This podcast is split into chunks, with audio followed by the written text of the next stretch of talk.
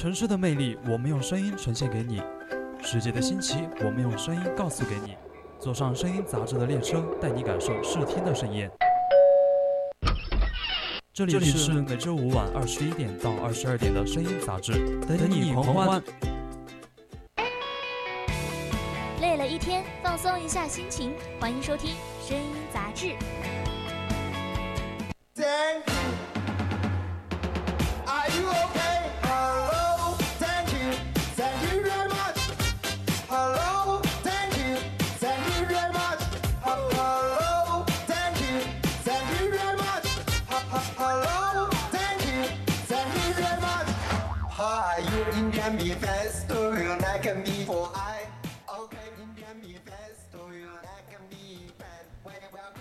看不完的杂志，说不完的快乐。Hello，各位听众朋友们，大家晚上好，欢迎收听 VOC 广播电台，这里是每周一晚上九点准时为您播出的声音杂志，我是主播雨婷。我已经想和大家分享一些我看到最新的故事了。是的，这仅仅只是过去了一周嘛，我就已经很想念我的听众朋友们了。不过值得开心的呢，就是每周一晚二十一点至二十二点，声音杂志又可以和听众朋友们见面了。我是主播小雨。哎，你说呢？现在不是我们这现在秋天来了嘛？我们现在大一、大二不是在军训嘛？你看，对对，你看他们穿那些军训服，是不是感觉嗯，自己穿出来？我自己穿着都感觉嗯，那么一言难尽啊。是不是看着就是那个身上的肉，就是感觉哦，好心痛啊！真的，就是他已经就是已经不能穿漂亮的小裙子了，就简直就是要逼疯我。没错，你说我们军训这么累这么热，我还要去烦恼我的肉怎么办，遮不住了。我觉得这简直就是一种人间疾苦。这个嘛，其实真的也没什么办法。我但是我觉得你自己可以在网上搜一下嘛，就比如说啊，减肥健身啊这样。但不仅吧，身体也好了，然后还能拥有一个特别好的身材。哎，这倒是实话。你还别说呢，最近不是在那个 B 站上嘛，刷到了好多那种就是有趣又实用的健身视频嘛。对，我觉得看评论反响还是不错的，觉得可以试试。比如呢，这这我就想知道哈，我们雨婷主播的眼里到底怎么样才算是不错？哎，这么说的话，那肯定是简单又实用嘛。你又不是不知道。我嘛有点小懒是吧？太难了，我又不愿意去学。我也是属于那种，但怎么说呢？就其实原来还是还是有想过，就是要去做一些运动，然后自己也坚持过那么几天，但后面就是无功而返，就完完全全被劝退了。哎，的确，不过我觉得没有亲身经验过嘛，我觉得还是不能妄下定论。我觉得我我觉得看那种就是特别难的，觉得我自己不可以，我觉得这可能还是我有点草率。对啊，所以说就是你又是 get 到哪一个点了，你就又想说，就是为什么要又要来减肥？为什么就想专门来说说这一些东西呢？说实话，我跟你讲，最吸引我的还是他们的性格吧。有些那些 UP 主嘛，真的是很好玩，我觉得还是特别有趣的。这我倒是有听过哈，但是反正都是一群行走的搞笑担当嘛，带给我们都是挺多欢乐的。哎，不过我觉得还好吧。欢乐的闲暇呢，他们主要还是教我们健身什么的。当然，哎，如果性格有趣一点的话，我觉得愿意看的人这样就会更多了。没错，所以说啊，就是前面我们也是说到有关就是健身的话题嘛。所以今天呢，我们想要和大家吐槽的呢，就是跳出热量，舞出风格。不错，那如果感兴趣的听众朋友们呢，可以加入我们的 QQ 听友四群二七五幺三幺二九八，和我们一起讨论今天的话题。当然呢，也可以在 VOC 广播电台下面留下你们的精彩评论。不仅如此，那小可爱们呢，还能就是打开手机，在荔枝和蜻蜓平台上面和我们进行互动，或者关注我们的微信公众号 FM 一零零青春调频来收听我们的节目，然后将你的想法给我们主播进行分享。没错，那今天我们的声音杂志呢，首先为听众朋友们送上的就是一份槽点满满的微吐槽。如果你们也想吐槽的话呢，就可以在群里发发你们的精彩评论，让我们一起看一看你们的精彩吐槽。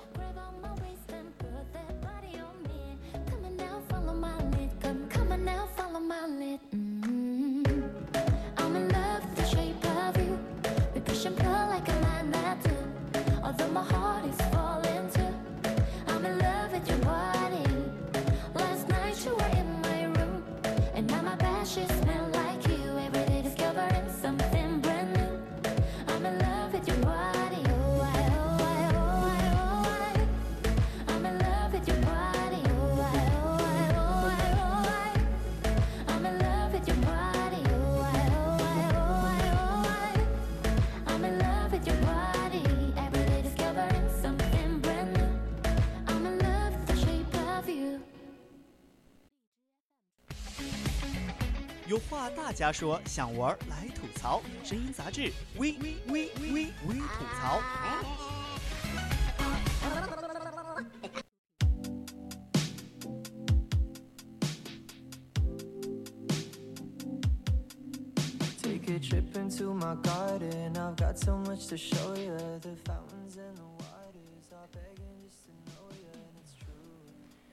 刚才我们也是说到了那些健身嘛。如果说你对线上健身的印象还是停留在那种穿着黑背黑背心嘛，就是那个教练知道吧？对，哼哧哼哧的俯卧撑，或者是那些辣妹啊、辣妹那些的，我觉得嗯，郑多燕对辣妹。然后，那你就绝对就是一个二级用户啦，因为现在有很多的博主嘛，他会推出一些就是不一样的东西，然后去教你如何健身嘛。就毕竟万物皆可鬼畜的 B 站健身打开方式，只有你想不到，没有 UP 主们做不到的。那是自然。我跟你讲，说到这里啊，真的不得不谈谈我见过的那些 UP 主了。哎，其中呢最能整活的健身类 UP 主，在我这儿呢，我觉得还是非马哥莫属啊。这怎么说？就是他有什么特殊之处吗？为什么他让你念念不忘，必有回响吗？那你不知道哈，我们的马哥哈，就是马哥健身厨房嘛，哎你知道他是拥有着呆滞的直男外表，然后有一颗吸金的心。你想想，他从健身房到无间道，真的只差一颗优质蛋白的距离。这我有点儿那个，有点儿那想法了哈。但是我觉得吧，我刚开始点进去的时候看，就还挺云里雾里的，就是看见弹幕上的那些书接上回，才反应过来这是个连续剧啊。你说没错，你还别说哈，热爱健身的他呢，你就是哪怕穿着衣服嘛，你都能看到他那个壮硕的肌肉，你懂的。他最喜欢的呢，就是一本正经的在那跟男生讲，哎，什么是丰胸秘籍？丰胸秘籍还好吧，但我觉得他有趣的就可能也是从发力点再讲到一些训练方式，就把你就可能举杠铃那些，就把每一步都给你拆解到就是很细节，或者杠铃角度什么的，下落高度也给你码的门儿清，然后就贴心又专业，就是这种健身教练他不香吗？的确挺香的，你不知道，看他的那个视频，我虽然觉得嗯的确很实用的，但是想想我这身板，我能举得起杠铃吗？我天！我也举不起。肯定举不起啊！你再看看人家那训练有素的肌肉，哎，怎么都是人，他的身体就这么听使唤呢？哎，我怎么就全是肥肉？就是这夏天刚过，然后秋天到了。虽然说穿衣服，然后咱们也是穿的这种比较长袖的，但是那个肉其实还是在自己身上，就是你减也减不下来呀，就是就是真的很难受。你还别说，我跟你讲，你说到肉这个事，我就是周天去领军训服，你知道吗？哎，对，嗯，那个叔叔看了我一眼，他说直接给你幺八五吧，我当时都震惊了，我跟你讲。这这有点难受了。说是我，我真有点难受了。我去领的时候，那个他看着我个子比较少嘛，他就想给我给我幺七零，我说别求求了，给我大一点吧。最尴尬的是什么？最尴尬的是我前面是一个男孩子，你知道吗？人家那个叔叔给他拿了幺七五的，他说了一句：“给我幺七零吧。”你知道这落差实在太大了，因为接下来叔叔直接给了我幺八五。所以说，我们就只能现在就只能在健飞健身的这条道路上越走越远了。对，说到那个健身嘛，刚才我们也是说了那个，嗯，马老师是吧？对，马老师，现在我跟你讲，还有一位就是另一位那个猛男 UP 主嘛，就是我们的灵魂健身杨老师。杨老师，哎，对，你是不知道他产出的那个视频哈，我觉得还是很对得起自己的 ID。为啥？你知道吧？肌肉直男不可怕，更可怕的是他还还爱那个追番，你知道吧？追番？，对，就是他就是喜欢看那种日漫健身的少女，你知道吗？那不应该很宅吗？他还健身？还好吧，我觉得他这么喜欢少女的话，嗯，可能就是那种传说中的猛男娇羞吧。但是我觉得他应该不只是会模仿那种大眼萌妹吧，或者又在那种如何有效健身的这条路上，可能也会有自己的一些独特的见解，就让他来教教我好吗？哎，你说到这点，我就想起来了。说到有效健身这条路哈，我们杨老师可真是呕心沥血。现在不是很多人因为坐的时间久啊什么的，就是有那种腰椎的毛病嘛。啊，对，就是你坐久了，真的腰这儿就会很疼很疼。对你要是在看杨老师的视频，你就会发现，哎，腰椎毛病在他那里算什么？就是个汉堡，你知道吗？为啥？我跟你讲，就是之前就是有人说过嘛，就是利用那些道具深入浅浅出的解释了那个腰间盘突出的毛病。然后杨老师嘛，就看到这个嘛，就迅速把自己那个日常的健身改善提上了日程嘛。嗯，而他改良的方法，你猜是什么？什么东西？就是。你知道吗？他竟然通过改良那个腹肌缓慢卷腹那种方法去寻找别的发力点，而这种操作呢，嗯，肯定需要坚持不懈的练习。但是你，但是你说到那种腹肌卷腹哈，就是我觉得就真的很累，因为我原来练过一段时间卷腹，然后你腰这儿就会巨酸，特别酸，就完全坚持不下来的那种。我也坚持不下来呀！你你想想，除了这个卷腹，还有他们平常练的那什么瑜伽球办公，哎，看起来的确挺酷的哈。但是你日常生活中你觉得能用到吗？还是非常不靠谱，好吗？就是挺不靠谱。就是你日常中怎么可能会用瑜伽球？你就直接坐在上面？你老板难道不会说就是不务正业，不干自己的工作吗？说的也是哈。不过除了这些呢，你知道吗？越往后这些运动的走向呢，就是越来越奇葩，什么学超人呐、搬轮胎呐，哎，甚至还有要饭，要饭都来了。就是，但是你又会觉得，就是在他那种就是声音里面，然后你就一定会记住那四个字，就什么腰杆挺直，有画面感了。腰杆挺直，又让我想到了我今天的教官。你的教官？你的教官难道不是跟我一样的吗？都是那种穿着那种迷彩服。不不不，我们的那个教官是一个胖胖的、憨憨的，很可爱。好的，我知道你是哪一个脸的了，我认出来了，那个教官，然后一直在那胖胖的，然后一口不太流利的普通话，是吧？没错，我跟你讲，你别看他憨憨的，他训我们可严了。真的吗？但是我们那个教官其实还好了。但是你又说到，就是今天的训练真的很累，然后让我有感觉，我真的又瘦了那么几斤了。我我没觉得瘦，我只觉得，哎，我今天的腿更疼了，好吗？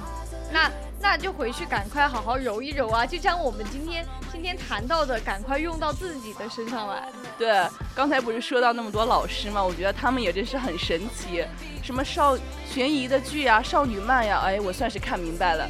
这些 UP 主呢，为了让年轻人锻炼起来，哎，实在是无所不用其极。不过我觉得，就是你相较于比较呆板的那种专业的理论的话，我觉得他们应该就是把这种健身整成了很多花样，然后就让人不想动都很难了。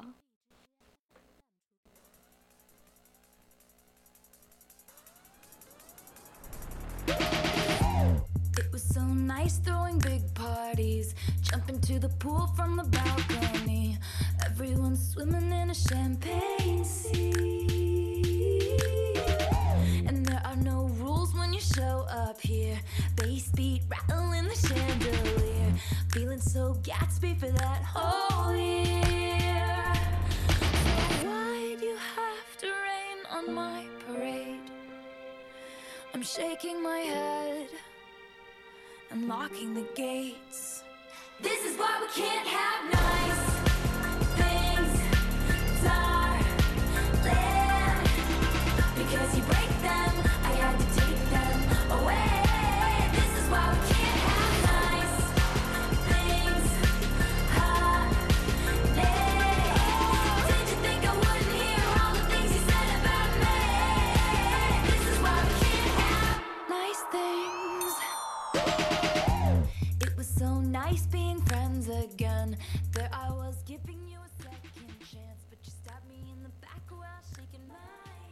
哎，那刚才呢，我们是看到了那些猛男们的鬼畜健身。哎，我们还是得回到健身的视频本质哈。看看现在年轻人呢，为什么就是热衷于在 B 站跟练？其实我觉得你就是点开 B 站嘛，然后再打开那种健身视频，出现最多的可能就是那种明星野生家属团的打卡日记。没错，我之前不是刷到过什么？哎，易烊千玺老婆打卡第一天，没错，就是我，没错，就是我，没错，我也这样子写过，我连续打卡过一个月，然后就仅仅只是打卡，没有练。嗯，还有什么王一博老婆接受挑战。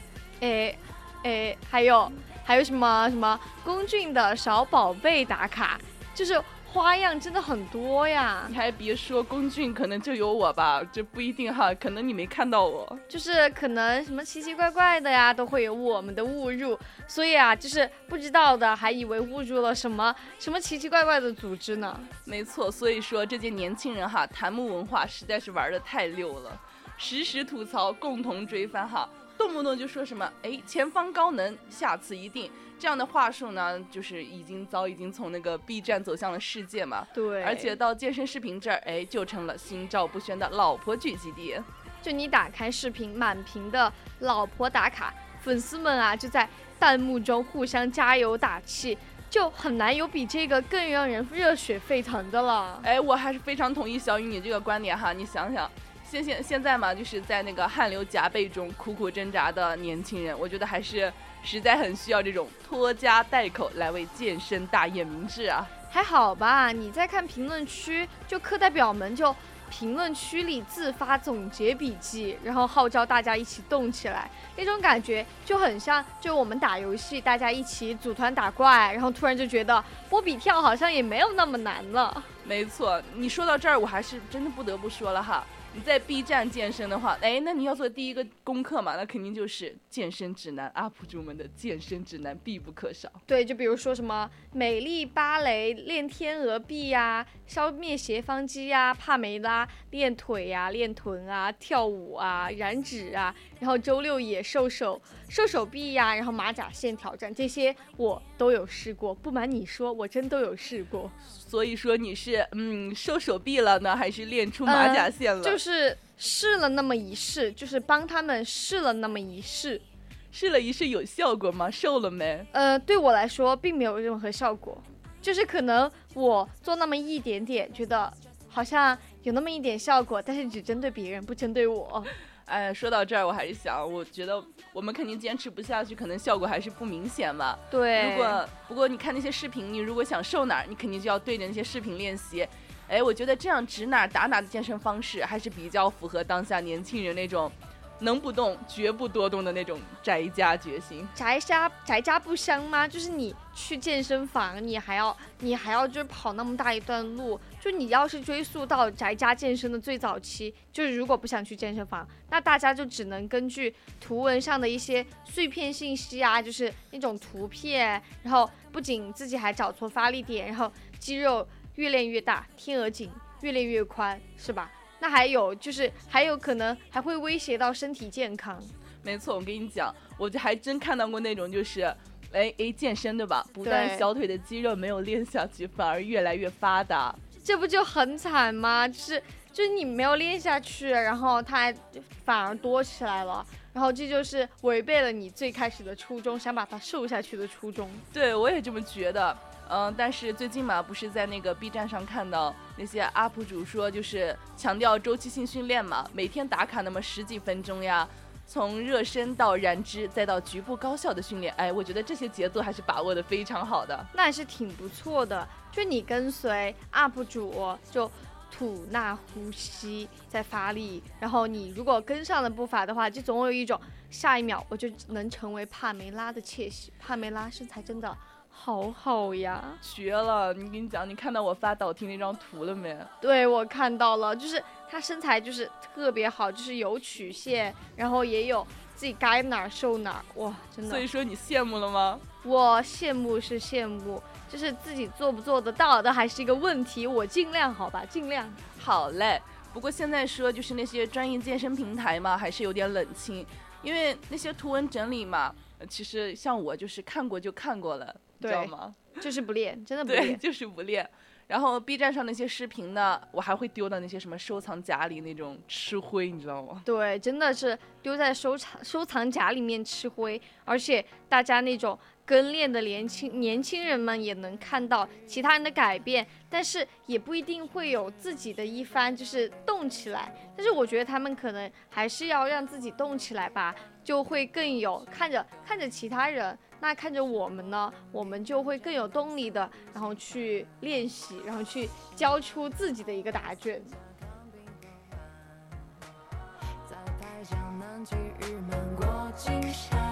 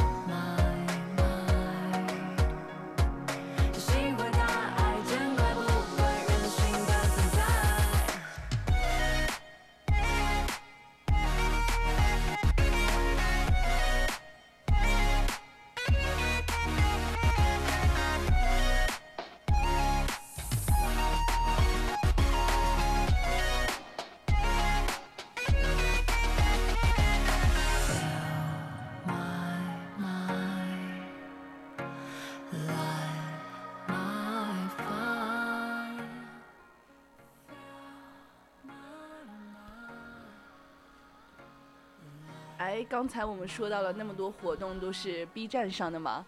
众所周知，B 站呢是个善于整活的网站哈，什么梦幻联动呀、多出狂喜啊，哎，这些 UP 主人人都传统厨艺加深。而且就是健身 UP 主嘛，也不例外。那跟其他平台的健身博主或者教练，那就有很大的不一样。他们的视频呢，或者直播内容，往往都不止健身，就还有更多整活呀或者人情味的东西。没错，他们呢就是以那种高效改善体态闻名嘛，像什么受不了猫呀，他就分享了那个自己的成长经历，哎，不仅接地气，而且又干货十足。我觉得对于现在的年轻人们来说，还是弥足珍贵的。而且 UP 主就有一个 UP 主嘛，他所传达的东西就是，无论男女高矮胖瘦，就其实都可以享受运动的自由开放吧。就你如果胡子拉碴的又怎么样？就只要你自信元元气又认真独特，谁都以谁都可以是可爱的风景。哎，你还别说，你说的这个 UP 主我可能刷到过，就是去年高考前夕，你知道吧？对，他们推出了一套那个猛男应援操，你知道吗？就是这种猛男应援操有点顶不住呀。就是你看着就是那种又搞笑又好玩儿，因为对还就是他们也是为了那个高考之间为那些学生嘛、粉丝什么应援嘛，嗯，他们应援就是祝大家能够金榜题名，我觉得这还是个不错的方法。对，就是就是其实你就是你为他们应援，但虽然说他们用的是他们的一种方式，但是也能看出来他们的用心。对，你还别说，的确还挺好看的。就是你知道我这个眼睛对吧，受不了太那个啥的东西。他们那个视频有点，嗯，你懂的。就是大家都懂的，所以而且他们就是 BGM 里面配的歌词也很让人泪目嘛，就是金榜题名，名动四方，然后再配上他们又好笑但是又很认真的舞步，就直接在评论区里面憋出了一片的眼泪。你还别说，我当时刚开始是奔着好玩去看的，你知道吧？看到最后，我想到我自己的高考，哎呀，那眼泪哗哗的，我我想起来可能还有点嗯那些小丢人。哎，丢什么人嘛？高考嘛，其实大家都经历过，真的又很难，但是你又很好笑，就那段时光也很是，就是很珍贵吧，对，很珍贵。的哦。然后就是，但是你还别说，就他们为彼此为大家加油打气嘛，然后又让他们迈向更好的自己，然后在人生的一个重大的节点上面，都还能感受到身体来到了，就是对他们来到了遥远的陪伴跟支持。哎，还好吧。我觉得他们这种方法我是比较能接受的，也是比较喜欢的。因为对，这样的人情味嘛，你说真的，我觉得还是实在就是很难不打动人的那种。对，就是这些健身的 UP 主们，他们本身就有一些很强烈的个人意识嘛，但是有自然而然的带动了一些榜样的力量，我觉得就特别好。确实，还有一个 UP 主，你知道六爷吗？我知道六爷，我像原来还跟练过他的天鹅颈。你还别说，他呢，我觉得他在分享健身内容的同时嘛，他也分享自己的生活。虽然在一些外人的眼里吧，就是，嗯，就是自己什么，就是可能会作为女性关注和困扰的议题，在他在他这里嘛，就是根本不是问题。我觉得怎么说呢？就是你用一个积极的心态，你本来也想瘦嘛。对于健身来说，大家肯定是都想瘦的，或者塑形啊。但是你用一个积极的心态，然后去成为一个更好的自己。然后他也是因为这个样子嘛，就是谈到成为 UP 主之后的想法，他就想成为一个更有影响力的人，然后给亚洲的女性传递出更积极的能量。这种积极力量，我觉得，嗯，我还是比较喜欢的。而是对于粉丝们来说呢，这些 UP 主，我觉得他们并不是那些健身路上的工具人吧，他们更像是我们身边的朋友呀、好朋友那种。对，因为他们在遥远的远方和我们一起共同努力，你懂的。对，而且跟就其他平台的教练相比，B 站的这些健身的 UP 主们，他们也不仅仅只是在训练房里面视频中，就是那种很呆板的，就是健身机器，就只是教你健健身，然后就是只要你做那个动作，但是他们却是一个就是很有血有肉的立体榜样。嗯，对啊，他们就是给我们做了一个很好的榜样嘛。而且现在不是有一些五花八门的视频嘛，在这些健身视频里呢，虽然那些用户和 UP 主们可能就是从来可能未曾谋面吧，对，但是我觉得他们在屏屏幕之外的情感连接嘛，这些早已打出了健身道路上的别样体验吧。对，在某种程度来说吧，我觉得 UP 主他们分享的是健身，但可能已经远远不止于健身的一些东西了，可能还会有精神上的呀、身体上带给他们的一些好处，或者精神上的一些引领了。对呀、我觉得这些 UP 主嘛，他们可能就是并不把自己定义为网红呢，或者是艺人，而且观众自然肯定也不会把他们的视频当做产品嘛。对，肯定不会当做产品啊。就是，呃，有一个日本的作家曾经这样说过嘛。他说这段时间我通过跑步还了解了另一件事，那就是日日积累自己持续在做的一件事情，总会有一天出现某种成果的。嗯，我觉得这些年轻人在这些 B 站上健身的话，我觉得这样其实不仅仅是那些简单的抬腿拉伸嘛，也是看到了身体更多的可能。或许正是这样的正能量，才是更加吸引我们的地方吧。对，因为年轻人他们都在，嗯，都在这种 B 站上面运动健身，所以说，其实，在下一次入坑健身之前呢，或许可以考虑暂别吃灰的健身房年卡，先上 B 站咱们看一看嘛。呃，没错。那现在呢，也是到了北京时间的二十一点二十九分，我们的微吐槽呢到这里就要结束了。听众朋友们，千万不要走开哦！稍后为你带来的是微娱乐和微热点。点亮眼睛，唤醒耳朵。这里是声音杂志。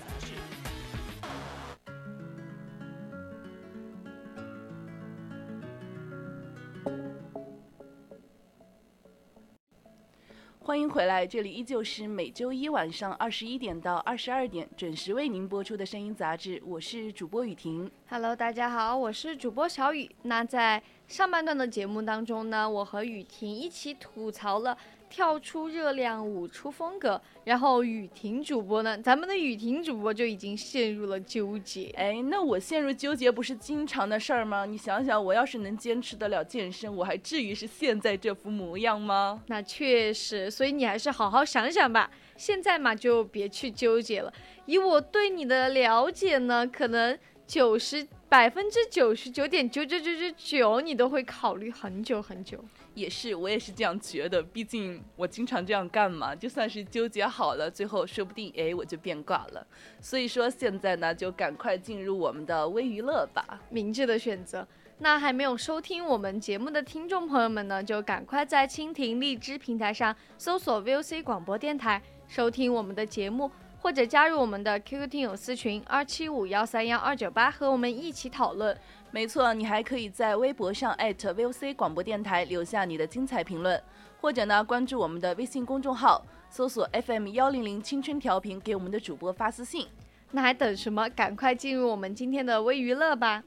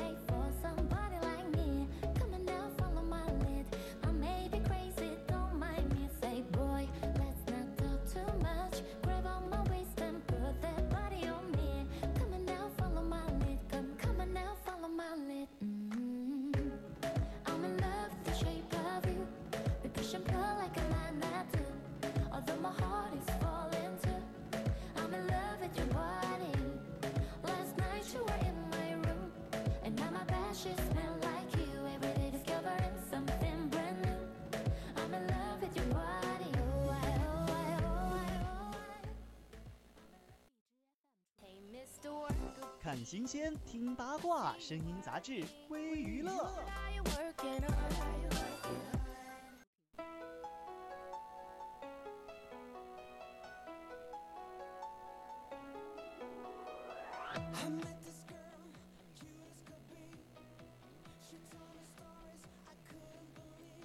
那我们今天的第一条微娱乐呢，就是长津湖易烊千玺太燃了。哎，说到长津湖，所以说我们小雨最近有去看这个电影吗？那肯定去看了啊！我作为易烊千玺的忠实粉丝，好吗？哎，说到长津湖，我觉得可讲的东西实在太多了，所以说呢，今天我就单独挑了那个易烊千玺的那一部分嘛，对，就是他饰演的那个五万里，你知道吧？我知道，就是啊，很心疼，很心疼。哎，因为易烊千玺这个角色嘛，从某种意义上来说呢，就是代表了我们普通人的视觉，带我们去了解这场战争的残酷和战士们的伟大。注意，在看长津湖之前呢，给大家一些温馨小提示，一定要少喝水。虽然电影长达三个小时，但是全程无尿无尿点，然后剧情毫不拖沓，就仿佛你就身在这场战役当中，近距离了解到的那些伟大的英雄。催泪的情节呢也比较多，就所以请大家备好纸巾吧，还是你别说，我当时看我可是备了厚厚一沓的纸巾呢。我也是，真的哭到最后的时候，真的哭的跟个泪人似的。对，电影里易烊千玺的故事嘛，我觉得就是一个从懵懂到成熟的成长过程嘛。他饰演的五万里呢，也是经历了三个十分重要的蜕变时刻。哎，虽然说我不会剧透，但是我觉得大家还是可以看看我们的解读。对啊，这三个时刻呢，就是第一个时刻嘛，就是五万里耍脾气、跳火车那个，然后就车厢你拉开就全是，就是长城内外的大好风景，就是江山如画映入眼帘，就五万里和战士们都看呆了，那一刻我也看呆了。我也呆了。你刚才说到这个画面，你知道我想到了什么吗？什么东西啊？我想到了毛泽东的《沁园春雪》。对，《沁园春》。没错，因为这一幕导演那个运镜实在是太高超了，让人看了就是忍不住想要落下眼泪嘛。不过在那之前，我觉得当时的五万里可能还是并不知道当兵的意义，他只是觉得呢要跟着他哥，要让他哥看得起嘛。对，但就在那绝美的长城风景出现的时候，他可能都有一点懵了，就是觉得也可能有一点懂了，就那就是要守护好这大大美山河。然后那一夜，吴万里就在车厢里面站了整整一夜。他从一个乡野少年已经蜕变成了一名士兵，一名战士。没错，你说的这个蜕变呢，可能就是他的那个第一次蜕变嘛。说到那个第二次蜕变，还是他上战场了，上战场第一次亲手斩敌嘛，那个场面还是很宏大震撼的。可以去看看，故事情节还是很丰富的。具体细节嘛，就要你们自己去看了，我可不能太过剧透。对，那第三个细节呢？第三个蜕变呢，那就是影片的最后阶段嘛，就是，就是饰演的营长嘛，营长就对伍万里说的那一席话，就那个时候伍万里才真正明白明白了“英雄”二字到底是什么意义。我觉得这个时候可能不仅仅是伍万里吧，而荧幕前的我们呢，也是随着五万里的视觉一步一步嘛走进了这场战争。哎，为什么说五万里这个角色非常重要呢？因为我觉得现在绝大多数人的话，尤其是比较年轻的观众，已经他们已经不知道这场战争为什么要打，怎么打的，也是不知道我们当初的那些战士是付出了多大的牺牲。对，而新兵蛋子五万里呢，也恰恰让我们观众有了那种代入感嘛。这个角角角色设计的真的是恰到好处。关键是易烊千玺也给我们奉上了特别精彩的表演，很显然哈，他的演技又进一步的提升了。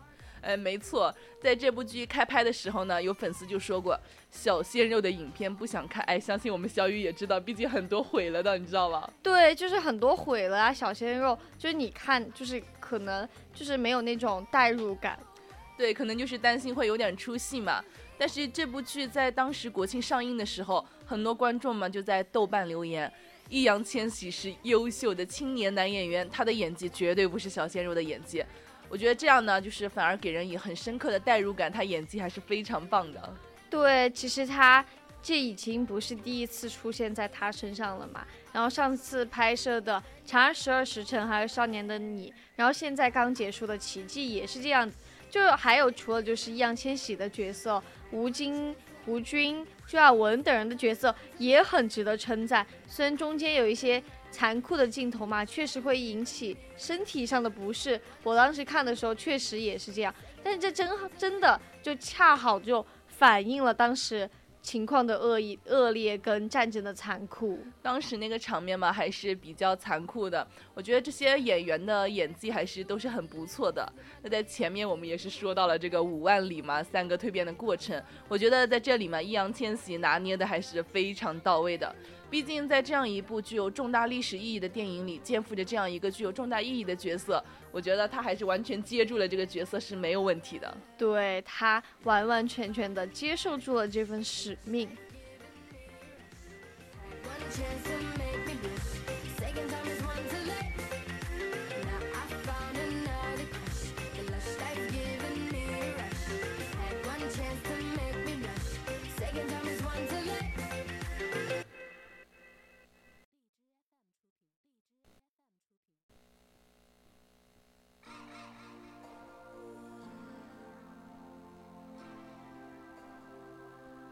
I really wanna stop,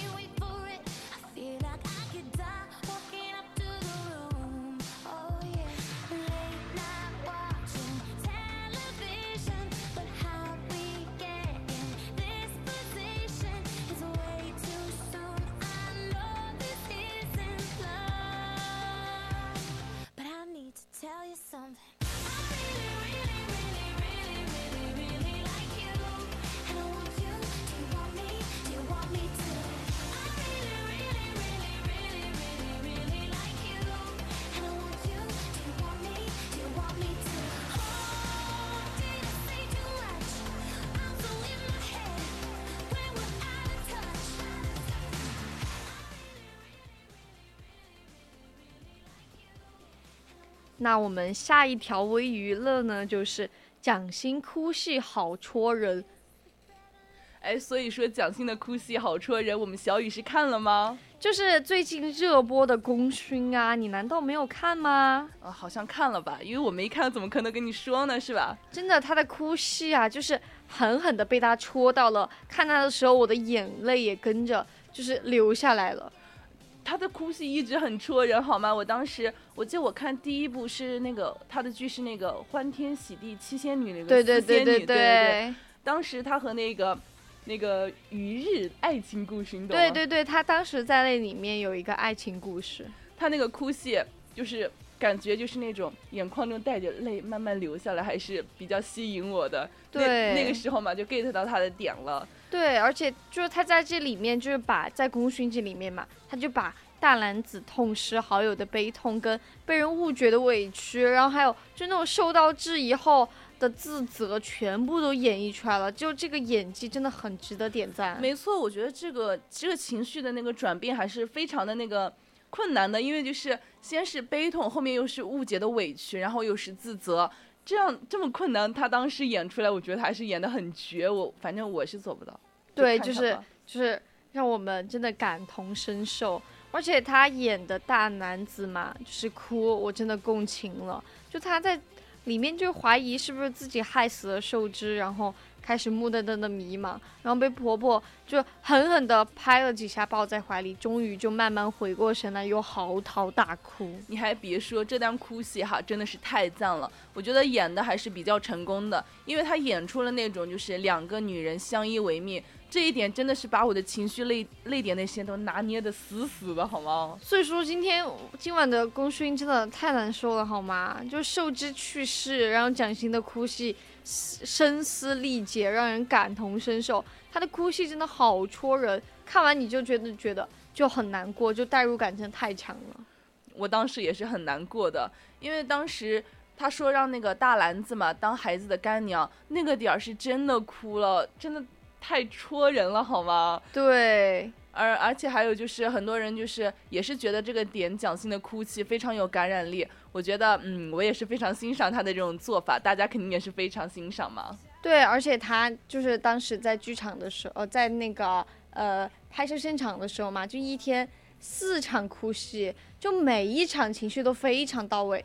然后功勋真的太让人难受了，就很心疼秀芝，就为她感到惋惜，也很心疼大男子和他的婆婆，他们俩的哭戏真是神仙打架了。你还别说，不止不止，我觉得不止观众觉得惋惜，我也觉得很惋惜，好吗？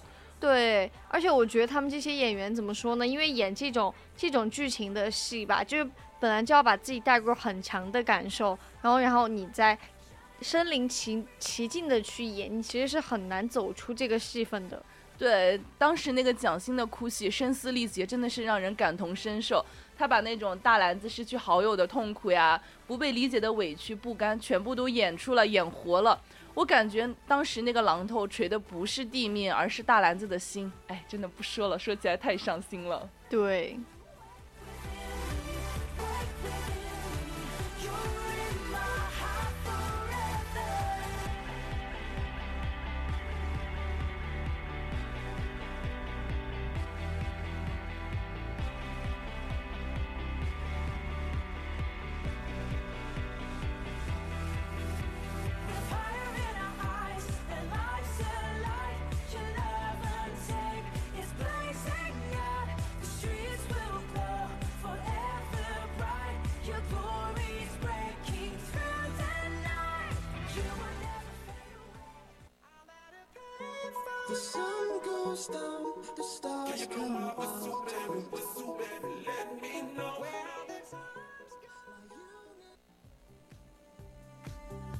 最具价值的热点，最迎合你的品味。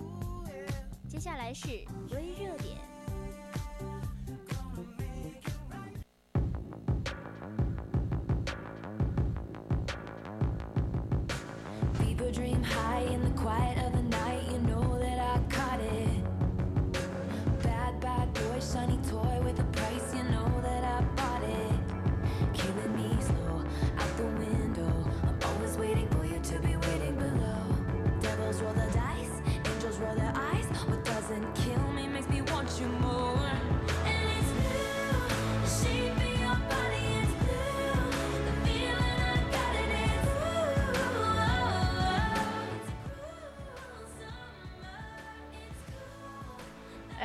才说完了我们的微娱乐，那现在呢，我们谈谈微热点。我们今天的微热点呢，就是长津湖值得被电影历史记上一笔。哎，那咱们刚刚的微娱乐呢，已经提到了哈，咱们的长津湖易烊千玺泰然呢。那现在呢，我们就应该说说长津湖那值得被电影史记上的一笔。没错，长津湖无疑是最具野性的国产战争电影，成片三个小时，耗资高达十三亿，拍摄更是一百八十多天。我觉得光是主创团队的这个单的剧本就是打磨了五年，这真的是耗就是费太多。五年，这中间还有就是我们因为疫情的原因耽搁的这一两年，然后然后大家又齐心协力的，然后五年时间，因为当时拍戏的戏份被耽搁了，就是因为疫情，然后又等疫情好好转之后，然后再回来，然后再继续拍摄。呃，没错，除了你说这个时长嘛，我觉得更令我震惊的还是那些用的人数，你知道吗？对，拍摄团队超过七千人哦！你想想，他还动用了七万人次的群众演员，对，哎，这其中特效公司呢就超过四十家，总工作的人员数量更是高达一点二亿万人呢。但这不过不过哈，只是参与的人数的表面现象，它更大的野心呢还是在成片吧。因为毕竟作为战争电影嘛，讲讲述故事呢，可能通常就两种路子，一种就是比较宏观的讲述，就从战争背景啊，然后再到双方的统帅啊，再到人心人心所向啊，或者战略战术等。但是从武器方面再到战争方面，他所要做的呢，就肯定是要观众就有一个就是很冲击式的、很全景式的呈现，然后让他们记住这历史巨变的经典时刻。没错，这种历史巨变的经典时刻呢，还是非常值得记忆的嘛。提及这种就是宏观讲述战争的电影，我觉得很多人可能就会想到什么，哎，最长的一天、遥远的桥、细细的红线这些国外经典。但实际我觉得在国产电影里，这方面的经典同样也是存在的。就是比如说，小雨，你看过那个就是一九九一年到一九九二年推出那个大决战三部曲系列吗？那我好像就只看过一个，因为那好像有三部，就是呃大决战的，就是辽沈战役、平津战役跟淮海战役嘛，这就是国产电影中最经典的嘛。我好像就只看过淮海战役。你还别说，你提到这三个战役，我想到了我的历史老师，好吗？历史老师，这怎么可能不想到历史老师呢？这都是讲的历史方面的，咱们中国历史方面的东西。对，这三个战役，我就想到了当时国共对峙那段时间。对想想，对，哎，这种我觉得这种宏观电影嘛，它的好处呢就在于既能带领观众呢开启上帝的视觉，也能关注到这场战争。而且里面每一个影响至深的边边角角，但是我觉得它也很危险，因为宏观意味着事无巨细，意味着均衡要出现在每一场戏里嘛，每个人甚至还有那种每一句台词，因为它是那种多焦点的嘛，然后但凡你稍微有一点点的模糊，可能就会功亏一篑了。那相对来说呢，第二种讲述的方式可能就更容易操作一点，然后也就是微观的讲述。你说微观讲述，刚刚不是说宏观嘛？宏观的对立面不就是微观吗？对，宏观的对立面就是微观。在那些微观战争电影中，我觉得它更侧重于就是把具体战争当做一种故事背景吧。它的焦点呢，就是具体面微的个人，什么通过某个人的悲欢离合呀、生老病死呀，这样呢就可以让观众去领略战争的残忍和暴虐。我觉得也是因为这个原因，观众更容易获得情感上的共鸣吧。这样也适合就是对战争的正义性啊、合理性啊，这样就是抱有极大的反感，还有什么否认态度嘛？对，就是你说到这种微观讲述战争的电影哈，其实经典更相当于宏观战争战争的数量更多。就比如说我们所熟知的《拯救大兵瑞恩》，然后也野战排，然后兵临城下，然后八百猎鹿人，都是这方面的经典。你还别说，除了你刚才说的，我还看了一个《血战钢锯岭》，那个场对，哇，这个那个片子有一点点很，那嗯，就是血腥是吗？对对对，不过它很燃呀，我觉得很好看。我当时看完还是看到他最后说的是，就是根据那个真实故事改编的嘛。对，我觉得现在战争片基本上都是根据故事改编，但是我觉得怎么说呢？他们有自己想，就是导演有自己想阐述的东西，但是你又不失一些就是很真挚的，然后不失真实。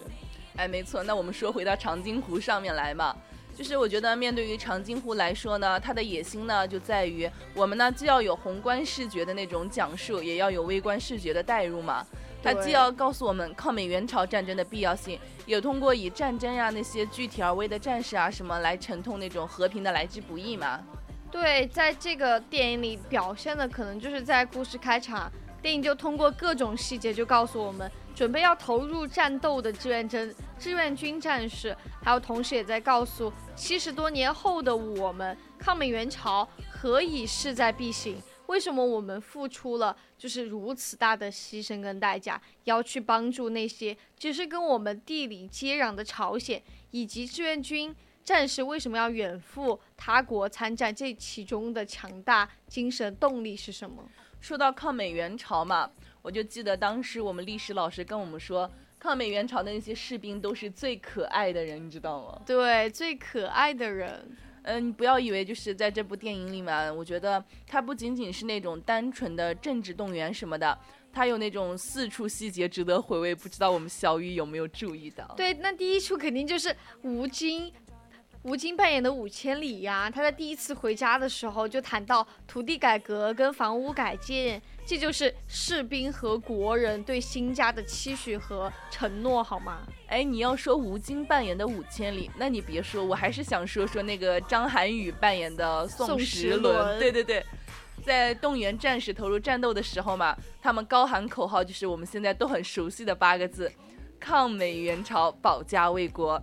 这不仅呢是当时的国际局势，也是刚成立的新中国面对外敌入侵时的恐慌和抵抗吧。我觉得在这个等待被保卫的序列里，家是排在国的前面的。对，其实还有就是，那么我们要提到就是第三处了，就是在坐着火车前往朝鲜战争的志愿军战士们路过长城，那山河壮丽，那家园美好，这样都在这个镜头里面得到了呈现。哎，你说到这点，我就不得不说，这部戏可是层层递进哈。对，在这里面，吴京呢不仅是那种具体而微的战士，也是千万士兵中的一员嘛。我觉得这是因为有了他们嗯嘛，这是因为有了他们，才会有前赴后继的志愿军战士，而他们每个人背后呢，其实都会有一个自己完整的家要守护，这也是为什么国家得以组成的基因，所以就会有张含韵的那句话。